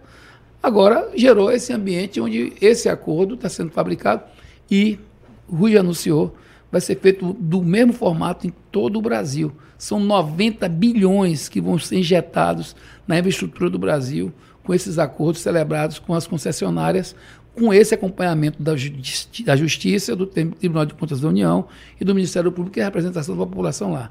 Então, acho que nós estamos caminhando para resolver isso. Espero que a gente, até o começo do ano que vem, está quase tudo pronto. Eu até soube que o, que o TCU já liberou, já deu voto para esse acordo ser, ser efetuado e a gente espera que isso possa dar solução um dos maiores problemas que a gente tem na Bahia, que é essa via Bahia aí, do jeito que estava, realmente estava muito mal. Mas agora está caminhando para resolver e vamos apostar que essa solução seja melhor. França, tem mais alguma pergunta da parte dura? Vamos para a parte mais leve, vamos, vamos para a tranquilidade. Zé, uma das propostas do projeto Prisma é desconstruir a imagem de políticos que não são gente como a gente. E aí a gente gosta de perguntar o que, que a pessoa gosta de beber, por exemplo, quando não está nas atividades políticas. Você gosta de bebericar algo, alguma coisa assim? Eu bebo vinho, pouco. Eu já gastei minhas contas tudo lá atrás. na adolescência. Não, porra, eu tocava violão na escola, na faculdade de Direito, você imagina. E você estudou filosofia, não foi Não, antes? fiz física, física. E depois física. É uma filosofia, viu? Física é uma filosofia. Mexeu mais com a minha cabeça do que com a filosofia. Concluiu física? Não, Não. fiz dois anos. dois anos. Porque física tem uma coisa filosófica que é o seguinte: ação e reação. Isso é um princípio que modula a vida da gente, não é? Se a gente parar para pensar mesmo, né? A cada ação vem uma reação. Que isso starta muita coisa na Tô nossa. dizendo que quem faz física é doido? É, tem tudo, na vida. tudo que você está fazendo aqui tem ação e reação. E aí eu, eu bebo, bebo vinho, gosto de vinho, mas é muito assim, reservado. Às vezes na praia eu tomo uma cervejinha, mas eu só bebo vinho se minha mulher deixar. Isso eu for com ela. Ah, fora disso, eu não tô bravo. Quais são os seus hobbies, é? Carro antigo, por acaso, porque na minha campanha Você de coleciona? Na minha campanha de vereador, eu estava almoçando lá num, num restaurante de feira chamado La Capana. Aí seu, o dono da La Capana, aí é, Mino chegou para mim e disse, ó, oh, compra esse carro, essa, essa Rural F-75. Aí eu falei, seu Silvano. Aí fui lá, seu Silvano, você quer me descer o carro? Você tem tanto caramba esse carro? Ele disse, não tenho mais condições de cuidar. Te vendo por mil reais. Na época, quando nasceu logo real, isso foi em 2000, eu falei, não, aí eu vou fazer o seguinte. Ele deu 900. Aí ele foi para um lado e vendeu. Eu falei, ah, o cara vendeu o carro. Aí eu cuidei desse carro e depois fui saber a história do carro. Rural é um carro brasileiro. Que, o, era um Jeep, a Jeep estava aqui sendo construída pela Willys. A Willys pegou a, a, marca Jeep, foi Jeeps Willys, né? E aí construiu a Rural, Rural Willis. Era um carro feito para o povo brasileiro, para as condições do Brasil. Aí que tinha Rural de carroça, que era a F-75, é fechada. Eu gostei tanto do carro, que foi a sensação da minha campanha. Só tinha um carro, só tinha Rural e um, e um gol do meu escritório. Eu ganhei a eleição, fui mais votado. Aí eu, ah, gostei. Aí, aí apareceu um outro, uma outra Rural fechada, que virou a minha marca. Na, até hoje, quando eu saio com ela na rua, todo mundo gosta, tirar foto, é uma onda, uma, uma Rural fechada. Aí pronto, aí vieram os Fuscas. Na época, carro de som era muito caro. Aí você comprava um Fusca velho no, no, no, ferro leilão. velho. Não, chegava no leilão, comprava por 500 contos, 600, estava jogado lá. Consertava, aprendia. Eu sempre gostei de Fusca, eu tive Fusca, né? Meu primeiro carro foi um Fusca. Bom, eu sou apaixonado por carro antigo. Mas foi por causa também da necessidade de carros, carros ah, de som. Eu juntei uns 11, para tudo virar para carro de som. E, e na nas campanhas era muito mais barato. E outra coisa, você bota um Fusca com uma caixa de som em cima, faz mais efeito na cidade do que um trio elétrico. O cara passa com um trio elétrico, o cara nem fica até retado por causa do barulho. Você passa com um Fusquinha, com uma caixinha de som em cima, ah, era um encanto. Aí essa virou uma marca nossa lá na, na coisa. Então eu gosto muito de carro antigo. Até hoje eu gosto de violão, toco um pouquinho. Então tem um violão em cada casa. Minha casa aqui em Salvador tem um violão, lá em Feira tem um violão, na minha roça lá tem um violão. Toca lá- mais o que no violão? eu gosto mais de música. Eu gosto de MPB. Agora eu gosto muito. Você sabe uma coisa? Eu gosto muito da música mineira. Gosto muito de tocar Beto Guedes, muito Sai Guarabira.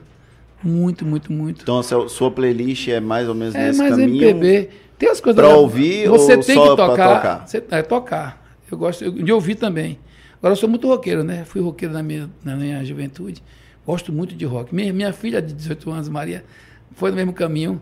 Gosta de rock, gosta de disco, vinil, gosta de Queen, gosta de, de. Enfim, gosta dessa coisa toda, gosta de Pink Floyd.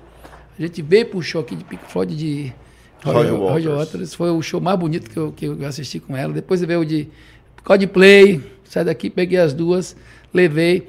Agora, nessa última vez, agora que eu tive que ir a pulso, mas fui, depois acabei, gostei. Essa menina que cantou agora. Taylor Swift. Taylor, levei. Então, sou roqueiro, gosto também de rock. Acho que rock nunca envelheceu. É, é meus hobbies são mesmo. Esse eu, eu até ficar em casa. Coisa que eu mais gosto, Fernando, você sabe que é onde é que eu passeio para valer? Em casa. Por exemplo, ontem de domingo, chego em casa do corre-corre, aí chego em casa no fim da tarde, que às vezes tem os eventos da. A gente foi ontem na cavalgada, de manhã eu fui em Cabo Sul entregar uma, uma, uma base pra, de- da PM, depois eu voltei e de- fui almoçar com minha, com minha mulher, com minha filha, a outra estava fazendo vestibular, depois voltei fui fazer a cavalgada que tinha lá, participei da cavalgada, de noite cheguei em casa. Aí lá em casa a gente vai assistir o Fantástico, né? Que é, é de ler, ali é uma audiência certa, né? Que todo mundo gosta de assistir. E eu fico assistindo o Fantástico. Minha mulher é especialista em fazer banana frita. Aí, banana frita e ovo frito. Aí a gente vai comprar. Tem um- um- uma coisinha ali, a gente faz o café da gente, é nossa janta. Ontem mesmo minha irmã, minha filha falando, minha, minha, minha, minha mulher falando com minha filha sobre essa coisa de, de às vezes ela, a mais nova de 12 anos, quer sair para poder jantar fora, mas de domingo não. Aí, Dia de domingo tem que ser em casa. Em casa. Aí ela dizendo assim, meu pai, hoje a comida tá, tá deliciosa. Porque eu fui no, no Corujão, que é um- uma loja lá perto de minha casa, aí comprei uns pãozinhos de queijo e comprei uns negócio diferente. E comprei um, eu- vi lá uns hambúrguer novos que Daí comprei, aí chegou lá em casa, comeu feliz da vida. Então acho que casa, eu gosto muito de ficar em casa. É a hora que eu viro, viro gente pra valer. É Eu mais de futebol, já vi o seu com a camisa do Fluminense de feira, rapaz, eu sou o sofredor da zorra. Agora eu tô conversando com você aqui, mas eu tô preocupado com o Fluminense do Rio, não sei o que Ganhou. que deu. Ganhou? Ave Maria, aí, ó, tá vendo? Ganhou. Coisa boa, sou Fluminense de feira, Fluminense do Rio, gosto de futebol. Ontem mesmo, anteontem mesmo, assisti com minha mulher, todo na Netflix, aquele especial do Fluminense. Aquele cara, o- o nosso técnico, o Fernando Diniz. o Fernando Diniz, rapaz, eu não conhecia o lado dele. E eu até me identifiquei com isso, o lado persistente dele, que eu sou persistente, sou ariano, né? E ele, rapaz, ele, ele botou na cabeça, 4 de novembro é a nossa data. E ele foi, trabalhou o ano todo com essa meta, de chegar até o dia 4 de novembro, rapaz. E ele de- tem um. Na final ele fala: entra e você vai fazer o gol. E aí o cara que entra John faz o gol. Deixa eu John lhe contar Kennedy. uma coisa.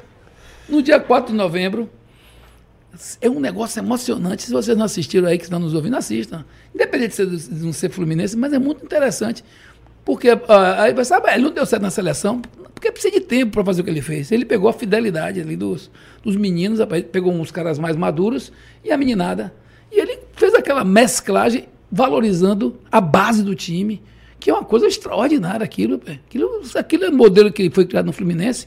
Se, pega- se avançar mais aí, é um modelo extraordinário. Aí no dia do jogo, aí ele chegou lá na- no vestiário emocionante assim, hoje é que dia? Aí todo mundo, 4 de novembro! Hoje é que dia? 4 de novembro! negócio muito forte aquilo. Então, é, eu gosto de futebol, gosto. Jogava bola, né? Eu nunca fui craque, mas você sabe que todo mundo botava nos primeiros baba.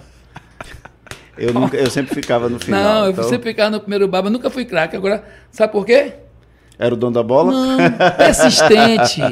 Eu era persistente. Eu era um, um zagueiro, um cabeça de área, muito persistente. E com energia, que é o que eu sou na política mesmo. Persistente. Então era o cara, todo mundo escolhia primeiro baba. De vez em quando eu jogava lateral direito e era duro, viu? Dava sangue. Dava sangue. Esqueça. Sempre que no Baba você escolhe ou o craque, não é?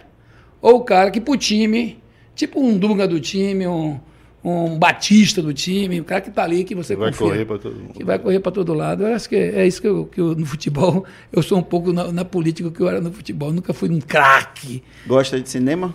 Adoro, adoro cinema. Tem tempo de ir no cinema? Ultimamente, com essa coisa da Netflix, antes tinha a van, que eu viajei muito. Eu, quando eu era deputado estadual, eu fazia 10 viagens, por, de inglês, fazia 10 viagens por mês. Aí a gente comprou uma van, e aí colocamos um, um, um, um, um telão de cinema. Rapaz, eu devo ter assistido mil filmes. Eu gosto tanto de filme que minha filha é cinéfila. A, a Maria. Ela tinha uns. Ela, agora foi vestibular, ela parou de. Ela tinha. Ela um- fez vestibular pra quê? ela fez para direito. Mas ela tinha um, no Instagram, uma página no Instagram só de cinema. Ela adora cinema. E Tem algum dá- filme marcante pra você? É, Cinema Paradiso. Um Cinema Paradiso. E o La- Ladrões de Bicicleta, de Antonioni, lá atrás. Ladrões de Bicicleta é um filme que toda vez que eu, que eu, que eu assisto eu choro. Eu sou muito envolvido com. É que a Primeira e a Segunda Guerra, para mim, são duas faces muito importantes da humanidade. Não sei se vocês assistiram, que é muito interessante, o Vozes da Guerra. Está na Netflix. É alguma coisa inacreditável, rapaz. Assim, como. E está perto, né? Na Segunda Guerra foi agora há pouco. Então eu gosto muito de cinema. Cinema é uma coisa que me alimenta muito.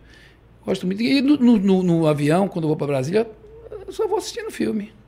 Todas as vezes eu pum, entro ali, vou assistir meu filmezinho. boto- Literatura. Gosto, gosto de leitura. O Apanhador no Campo Centeio. Tá lendo alguma coisa hoje? Hã? Salinger. Não, eu estou agora mais quieto com, com- com leitura por causa dessa correria, né? Que a gente está vivendo aqui. Mas eu li tem, tem pouco tempo, eu reli as cinco pessoas que você, encontrava, que você encontraria no céu. Coisa bem interessante. Dessa parte da vida que é, aí vem um pouco da espiritualidade, né? Que eu também sou muito.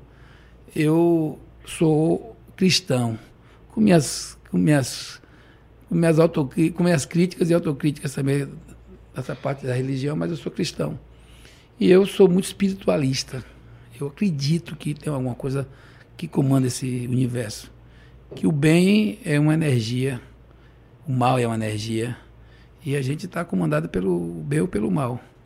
Né? E a gente tem, e Deus está aí presente em tudo que a gente faz. Nós não estamos aqui sozinhos. É uma besteira achar que a gente está sozinho aqui. Não tem como é, essa coisa. E, não- e tem coisas, tem certas coincidências que são na vida que não acontecem só por coincidência. Essa coisa que. Então, eu sou muito espiritualista. Quando as coisas acontecem comigo, ela diz assim: ah, mas é uma forma de se defender. Não. Eu, eu, eu, uma das coisas que eu mais agradeço a Deus é em 2018, que eu tinha tudo para ganhar a eleição em feira, disputando com o Tarcísio, com 21%, e passaram o pé em mim lá e eu perdi a coisa. Foi, foi Sérgio Carneiro, que chegou lá e perdeu para Colbert, perdeu para Ronaldo. Eu vou lhe dizer uma coisa, eu agradeço a Deus, porque se eu fosse, eu ia ser um péssimo prefeito. Não tinha maturidade nenhuma para ser prefeito. Culinária, você é daqueles que gosta de cozinhar ou só comer? Já gostei muito, que eu morei em República. Você sabia que eu era expert em cozido. Fazia um cozido, meu irmão. Gostava de fazer cozido. E você sabe, cozido e, e outra coisa. A gente pobre na época, lá, tudo pobrezinho, a gente juntava dinheiro, mas a parte mais cara do cozido era a banana da terra. Né? Aí fazia, Carne de sertão era bem barato é, mesmo na fazia época. um cozido com banana da terra, com, com batata doce, com, com abóbora. Aquele com, cozidão completo com Pô, pirão. Com tudo, com pirão. A gente morava na RUF, na Residência Universitária de Feira. E eu, quando eu cheguei lá, tinham 29 homens para dois sanitários. Eu não encontrei onde morar. Você imagina o que que era o ba- barril que era, né? É, Barril, trabalho. Barril, barril que duplicado. É, esse barril aí eu Quando eu cheguei estar, no. Barris, amigo, na, na Gomes Costa 10. Aí quando eu cheguei, o cara que, que ia me dar lugar no quarto, não, não fechou o negócio do emprego, ele não foi, ele não se empregou, ele formou e ficou lá, mais um mês e meio. Eu não ia voltar para casa, que não tinha onde ficar. Os caras botaram uma televisão, na sala da televisão você bota um compensado e bota umas cadeiras e bota um colchão em cima. Colchão velho, fedendo, miserável. Ô, meu amigo, foi a melhor coisa do mundo. Encostei as cadeiras na parede, botei o colchão, fiquei um mês e meio morando na República, no fundo da sala, e fizemos uma campanha em feira para recuperar essa República. Eu tomei a frente junto com mais dois amigos lá, que tinham chegado do calor também. Em três meses a campanha está tá tudo pintado, com cama nova, com cozinha nova. Aí eu me apeguei aquele negócio de cozinhar. Aí quando a gente ficava fim de semana lá, tinha que saber cozinhar. Aí aprendi a cozinhar. Hoje, assim, eu não tenho mais tempo para estar nisso. Mas quando eu estou, por exemplo, na ilha, a gente fica lá, no, eu tenho um vilagem lá na ilha. Aí a gente fica em família. Aí, meu amigo, eu vou para a cozinha, a gente faz qualquer coisa. Eu moro em Brasília sozinho, eu moro aqui em Salvador sozinho. Eu sou craque em fazer ovo com, com cebola. Ó, ovo com cebola e. E todas as variações. Não, ovo, linguiça. E, e cenoura cortada. Aí eu faço, boto um pedacinho de queijo às vezes, boto um negócio e vou fazendo meu. Eu gosto de estar assim, na cozinha. Cozinha é um lugar, na verdade, de encontro, né? É a família quando está em casa, vai com os amigos não vai em casa para cozinha, cozinha, e cada dia cresce isso, né? Essa coisa da comida. Acho que a gente tem um pouco aí da, dos povos latinos que tem muito isso da comida. Você não gosta muito de viajar, a gente tinha falado sobre isso antes, mas tem algum destino que seja especial e não seja Cabo Sul? você sabe que eu não. Eu, eu, eu, eu, eu, tenho um arrependimento na minha vida de não ter viajado mais pelo mundo. Eu viajei agora com minha família, com as meninas. Quem fez tudo foi Maria, né? Maria, a gente foi para, a gente foi para Paris, até encontramos Lula lá foi a realização de Luísa, de 12 anos, que Lula atendeu a gente no café da manhã. Foi massa demais, ele super carinhoso com as meninas. Mas a gente foi para Paris cinco dias, cinco dias para Portugal, ficamos lá em Lisboa e ficamos cinco dias também na Itália, em Roma. Essa coisa de viajar pelo mundo é uma coisa que, ai, que todo mundo pudesse, né? Nem todo mundo pode, que eu me sinto assim, um privilegiado de poder ter ido. Mas viajar é muito bom. E você fala de Cabo Sul, eu adoro, amo. e a gente. Essas viagens eu fiquei muito fascinado pela Europa antiga, né? Essa é a história da Europa antiga. Eu tenho muita vontade de conhecer agora. Tenho lido muito sobre isso, que minha filha me estimula a isso. A Espanha, né? Eu quero conhecer um pouco. Porque é onde a gente se reconhece também, não é? A, a latinidade fala um pouco mais alto. A nossa história é a humanidade, né? A história da humanidade, essa Europa tem muita coisa a ver com isso. Eu, uma coisa que eu não sabia, por exemplo, você tem a ideia de fora da história que você lê de que Roma, aquela destruição de Roma é só em função dos terremotos, não foi? Do tempo, mas não foi. Muito do que foi destruído em Roma foi os, foram os romanos, é, foram os, os, os, católicos, que quando o império cai, eles vão dizer, ah, acaba com isso e vamos construir agora templos católicos. E sai destruindo tudo. Inclusive o Coliseu, boa parte do que aconteceu no Coliseu foram os católicos. E não se acabou tudo, como Panteão não acabou porque alguém, a comunidade, disse, não, não vão destruir o Panteão. Constrói uma igreja. Aí mudaram a reflexão e onde eram templos e que não era igreja, passaram a ser igrejas. Aí você vai conhecer o que foi, o que aconteceu e tal.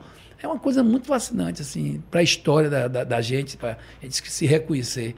Essa coisa que ele falou agora há pouco mesmo da Segunda Guerra Mundial, eu tive na, na em Paris e minha filha, é, ela é muito intelectual. A gente foi no, no Louvre, foi no, foi no, em Luís XIV, foi em vários lugares.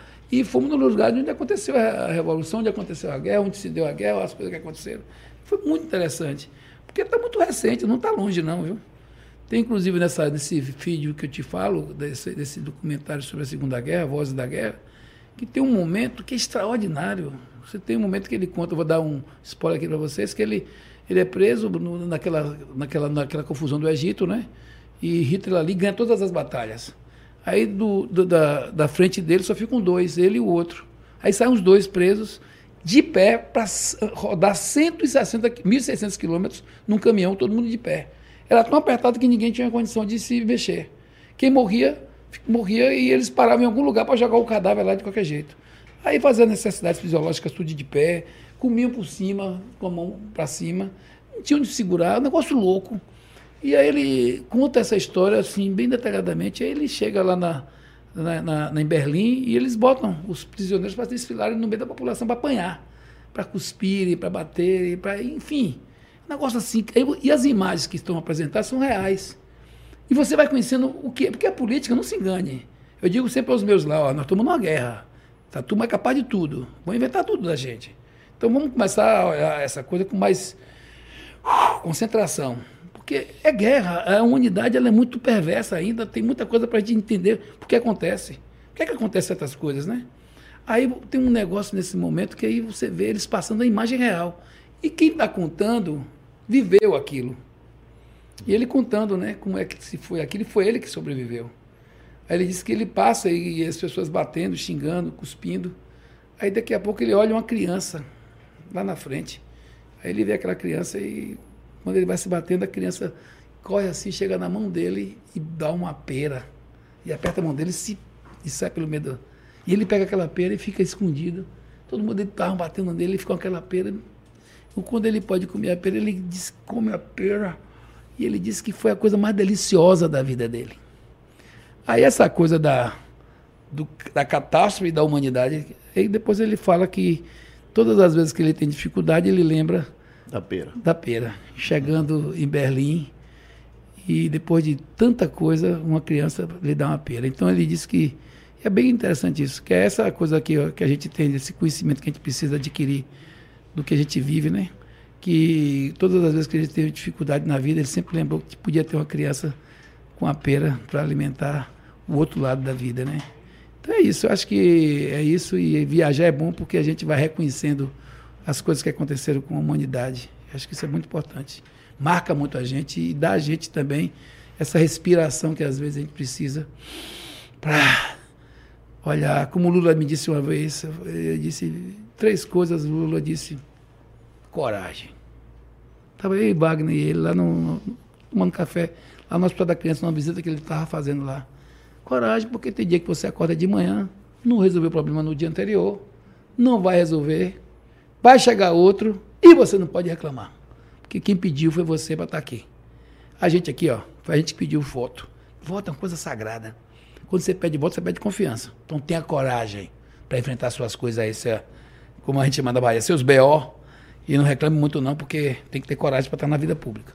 A segunda é humildade humildade, porque eu sou Lula exatamente porque quando o Luiz Inácio, esqueça negócio de Luiz Inácio, presidente Luiz Inácio, esqueça. É, Collor de Mello, é, Tamar Franco, Luiz, Fernando Henrique, não, é Lula. Luiz Inácio não, Lula. Eu até gosto do Luiz Inácio, mas é Lula. Eu peguei e botei o Lula no meio. Sabe por quê, filho? Porque é simples. Quando você chega aqui, as pessoas que você quer que votem em você, você fica em campanha andar atrás delas. Quando acaba a campanha, todo mundo quer ficar longe, cheio de segurança. Eu não sou disso. Eu gosto de estar no meio do meu povo. Um dia que o meu povo me vaiar, eu saio desse negócio. Se for consciente, que às vezes pode, pode enganar meu povo. Mas eu estou no meio aqui, então tem que ter humildade para saber que onde a gente está, quanto mais a gente sobe, é mais de. Então, deixa eu estar aqui no pezinho no chão, humildade. E a terceira coisa é paciência. Porque eu vou lhe dizer uma coisa: esse galego aqui, estava vagando do lado esse zóio azul aí, ó, galego. Quando apareceu aquele negócio lá do mensalão, eu não sabia. Eu não sabia mesmo que zorra era aquela. E eu perguntava a ele, que peste é esse mensalão? Chama Bezuim para me explicar o que é que tá acontecendo, que eu quero saber direito que porra é essa. Aí, tal. E tem hora, meu filho, que você tem alguém na sua frente que você dá vontade de pular no pescoço. Eu já tive muito isso de explodir ali naquela mas a gente tem que lembrar que tem algo além, que é o projeto que a gente está defendendo. São pessoas que a gente nem conhece, que precisam da gente com outra atitude que não de fazer com que uma pessoa lhe tire do, do seu rumo, do seu projeto. Então tem que respirar e pensar o que é que você está fazendo aqui. Imagina, eu sou presidente da República, estou aqui inaugurando, inaugurando não, que o José inaugurou, mas já tinha inaugurado, estou visitando um hospital que eu vivi toda a dificuldade de uma criança pobre que não teve atendimento médico, eu já posso ajudar. Olha a dimensão disso. Aí, de repente, uma pessoa vai chegar na minha frente e vai me, me, me tirar do, do meu caminho. E para você ter isso, você tem que ter acúmulo. Porque se ele só falar isso hoje, porque ele tem acúmulo, né? Com certeza, e haja acúmulo. Então, acho que é isso que a gente tem na vida aí. Essas viagens que você fala que eu gosto hoje de fazer, é as viagens que tem por trás disso um conhecimento, um acúmulo que nos leva. Cabuçu, como eu lhe contei agora há pouco, é um pouco isso. Que é onde eu tive meu primeiro banho de praia com meu tio Juliano lá, trabalhando de eletricista, Então é isso. Eu fui com 12 anos de idade, coisa maravilhosa na minha vida. Eu fui conhecer o mar com ele, eu trabalhando eletricista, meu pai tinha saído de casa, não era, então era ele que era a minha referência, e o outro tio também. Então ali a gente, quando foi, que comeu nosso feijão com nosso ovinho, depois a gente foi para o mar, nunca esqueci daquilo. Então a viagem que a gente fala na vida é aquela viagem que sempre vai dando a gente também condição para a gente enfrentar outras viagens do nosso dia a dia. Bom, pessoal, com essa lição a gente vai encerrando o Projeto Prisma. Eu queria agradecer Francis mais uma vez. Obrigado, prefeito. Obrigado, Fernando. Prefeito obrigado. porque a gente chama ele de prefeito aqui na redação, tá? Fica me sacaneando aqui de prefeito, prefeito. É. Sou prefeito nada. É. Brincadeira. Obrigado, Fernando. Obrigado, deputado Zé Neto. E foi um prazer mais uma vez participar do Prisma.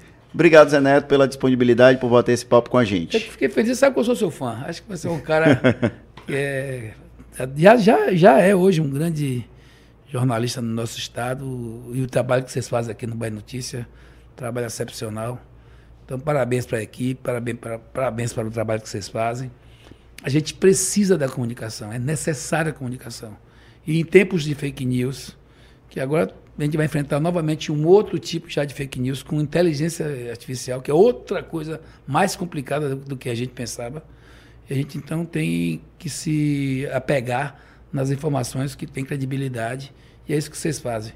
Eu acho que é isso que te realiza e é isso que a gente está aqui para dizer, Francis, que foi muito legal vir passar com vocês. Imagina, quando eu vim para a menina disse, ah, para onde agora? Eu falei, vou para lá para o Bahia Notícia, desmarca tudo aí, que o negócio lá é... Esses caras são os caras que eu tenho que dar toda a atenção. Então, obrigado e quero também agradecer ao público que nos deu essa audiência aí. Bacana, estou aqui sempre à disposição. Bom Natal. Já, passou o Natal? Ainda não, é, é ao vivo, até ao, ao vivo, vivo, agora, Jovem. Está ao vivo ainda? É. Hoje é o último, é? É o último ah, desse ano. você disse que. É porque dia ah. 25 é Natal e dia 1 ah, a gente é sempre nas ah, segundas-feiras. pensando quem estava gravando, olha que coisa. Não, não. Mas é, então, bom Natal, gente. Esse é o momento legal da vida da gente, é essa coisa de família. Natal e família é uma coisa super bacana que a gente estenda esse sentimento de amor que a gente tem dentro de casa, na hora do Natal, com os nossos, para o dia a dia do trabalho, da vida, do transporte coletivo, das viagens, do aeroporto, da política, que esse amor que a gente tem, que encontra na ceia com a família, que a gente tenha sempre no mundo que a gente vive. E um bom ano novo, que seja um ano novo que a gente tenha um Brasil mais integrado com o mundo, dando, esse, dando essa contribuição para esse novo planeta que está em chamas e precisa da gente e que a gente possa ter muita, muita realização, principalmente nessa parte econômica. Como eu disse agora há pouco, eu tenho me especializado muito nisso, que é onde a gente pode ajudar mais os pobres. É com orçamento para fazer política pública, para dar saúde, para dar educação, para dar o básico e evoluir na tecnologia, nas coisas todas que a gente precisa para esse país. Bom ano novo, bom Natal e obrigado. E eu agradeço a você que acompanhou até aqui o Projeto Prisma. A gente vai dar uma pausa de duas semanas. No dia 8 de janeiro a gente está de volta, pelo menos na previsão, né? Às vezes acontece alguma edição extraordinária, mas vamos ficando por aqui em até 24 horas. O episódio de hoje entra nas principais plataformas de streaming. Lembrando que a produção foi de Gabriel Lopes e a operação de áudio e vídeo foi de Paulo Vitor Nadal. Um grande abraço e até a próxima.